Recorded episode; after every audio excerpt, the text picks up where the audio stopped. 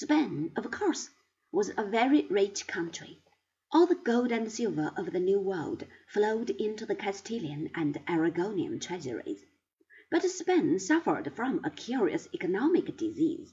Her peasants were hard working men and even harder working women, but the better classes maintained a supreme contempt for any form of labor, outside of employment in the army or navy or the civil service.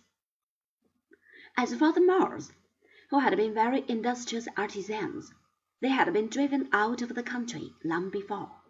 As a result, Spain the treasure chest of the world, remained a poor country because all her money had been sent abroad in exchange for the wheat and the other necessities of life, which the Spaniards neglected to raise for themselves. Philip, ruler of the most powerful nation of the sixteenth century, depended for his revenue upon the taxes which were gathered in the busy commercial beehive of the Netherlands.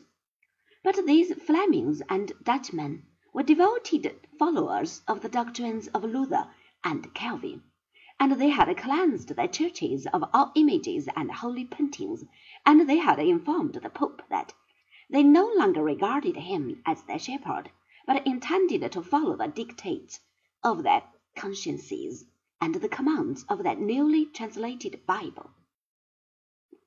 This placed the king in a very difficult position.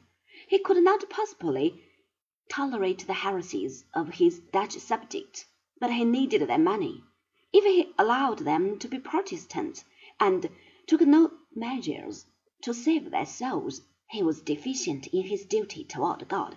If he sent the Inquisition to the Netherlands and burned his subjects at the stake, he would lose the greater part of his income.